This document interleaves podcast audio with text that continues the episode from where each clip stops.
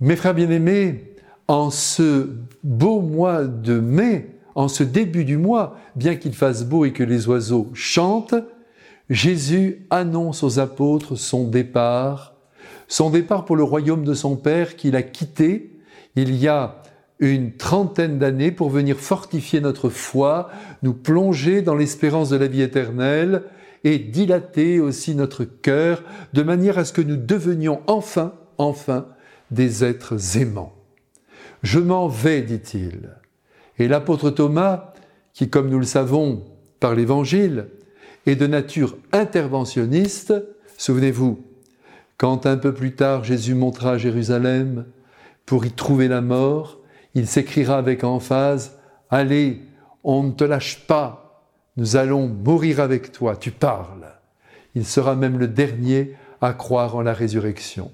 Ah, méfions-nous des grandes déclarations qui promettent beaucoup de choses, mais qui ne sont jamais sûres. Et aujourd'hui, quand Jésus annonce qu'il s'en va, Thomas laisse encore entendre qu'il veut le suivre, mais qu'il ne connaît pas le chemin à emprunter. Et Jésus de lui répondre, c'est moi qui suis le chemin, la vérité et la vie. Oui, vous qui m'écoutez, nous en sommes convaincus, Jésus est le chemin qui conduit au Père.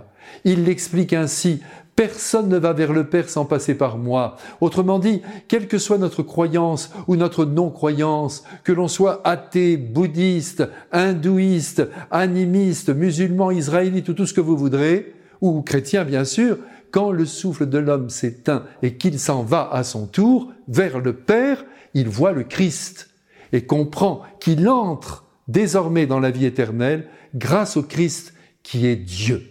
Ainsi doit être reçue sa parole, personne ne va vers le Père sans passer par moi. S'il est le chemin, il est aussi la vérité, le vrai par excellence. En lui tout sonne juste, tout sonne authentique, tout est définitif.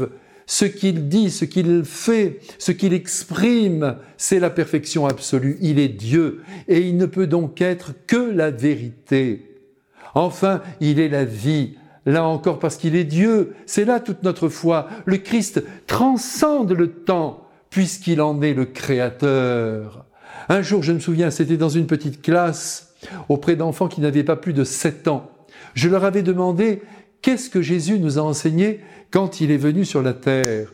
Et chacun y allait de sa réponse, la bonté, la gentillesse, le partage. C'est alors qu'un enfant s'est levé et il a dit, le visage inspiré, oh je le revois, il était impressionnant, le doigt dressé vers le ciel, il a dit, il est venu nous enseigner le Père. Ce petit avait tout compris. Et j'ajoute que non seulement il nous a enseigné le Père, mais il nous l'a montré à travers sa personne. Et c'est bien la réponse que Jésus donne aujourd'hui à l'apôtre Philippe qui lui demande, au fond, de faire apparaître le Père. Et Jésus lui répond, sans doute avec passion, Mais Philippe, ça fait trois ans que tu vis avec moi, et tu me demandes de te montrer le Père. Qui me voit, voit le Père. Il est donc inutile de portraiturer le Père, de lui faire une grande barbe et de l'asseoir sur son nuage. Il suffit de regarder le Christ pour le contempler. Le Christ est dans le Père, et c'est lui qui nous montre son vrai visage. J'ai écrit dans mon dernier livre Dieu se promène en clandestin, car comme vous le savez, on peut croiser Dieu partout autour de nous. Cette idée que je ne renierai jamais, si le Christ n'existait pas, je ne serais pas croyant. Je vous bénis à présent de grand cœur avec lui qui est dans le Père. Amen.